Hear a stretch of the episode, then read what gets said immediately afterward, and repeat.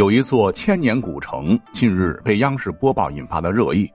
原来，作为普通话标杆一级甲等的主播们，在播报安徽六安的时候，齐刷刷的将六安读作六安，确实是一二三四五六的那个六字。而在当地，甚至是我们以前语文课本考的一些易读错的字词读音，都是把这个六字读作陆的，应该是陆安。就好比涡旋的那个涡，你要念成郭阳。台湾的那个台加州，你得读成台州，不能读作台州等等。那难道说是央视主持人集体都读错了？坊间传闻一个错字可罚两百大呀！为了彻底搞清楚这个地名到底读六安还是读六安，我呢也找了很多资料。咱们呢就从这座城市的历史变迁以及古代到现代音变两方面来讲起。史料载，六安地区建制。和北上广曹的那个曹县是一样，历史悠久。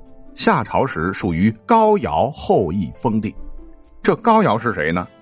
根据《帝王本纪》记载说，高尧乃是尧舜禹时期的重要人物，与尧舜禹齐名，是上古四圣之一。大禹原本想禅让给他，选定他为继承人。如果那样的话，估计夏朝可能就不存在了。只是可惜啊，天妒英才，高尧死在禹之前。高尧死后是葬在陆地，就是今天的陆安。如今呢，在陆安东十里头还有座高尧墓。禹非常难过，感念高尧有功啊，就把今天的陆安市一带封给了高尧子孙，故六安有高城之称。那这块地儿呢，当时分别建立了陆国和殷国。这个陆呢，就是一二三四五六的那个六，而这个殷国呢，和大不列颠现在的那个英国一字不差。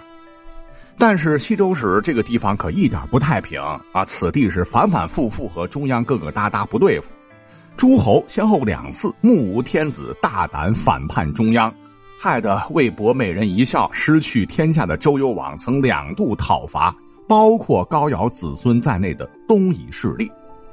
直到公元前六百二十二年东周初期，这个捣蛋鬼终于是被楚国所灭。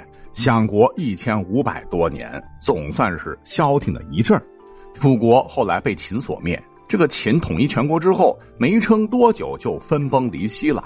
然后呢，又是楚汉争霸，项羽就封今天算起来是陆安人的名将英布为九江王，设都于陆，就是遗址在今天陆安市北六公里的西古城。后来英布竟然背叛兄弟，归了汉，最终帮助刘邦击败项羽。被刘邦改封为淮南王，都城仍在路。可问题是，这个刘邦泥腿子出身，打下江山不容易，哪里容得了江山为异姓王所分？随着淮阴侯韩信憋屈被杀，兔死狗烹，英布内心恐惧，于是呢就起兵造了反，但很快就被刘邦给碾死了。刘邦呢就实行郡国制，将此地呢就分封给了刘家诸王，出属衡山国和淮南国。而淮南国的国都仍在路，可没想到刘家人也靠不住。在汉武帝刘彻元首二年（公元前一百二十一年），淮南王刘安，据说是发明豆腐那位，以及衡山王刘赐竟然谋反案发，二王最后被逼自尽。汉武帝刘彻一查这块风水宝地的历史，哎呦，发现不一般呐！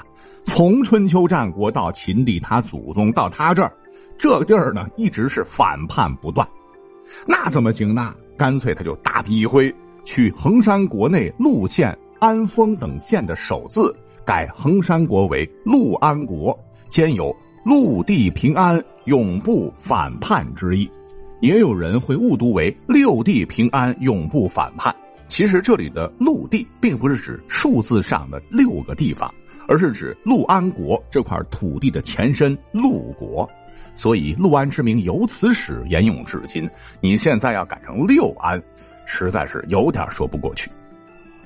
那我们可以从古今音变上再来分析一下，六和路这古代可视为同一个字，直到现在我们要大写一二三四五六七八九，六就是用路来代替之。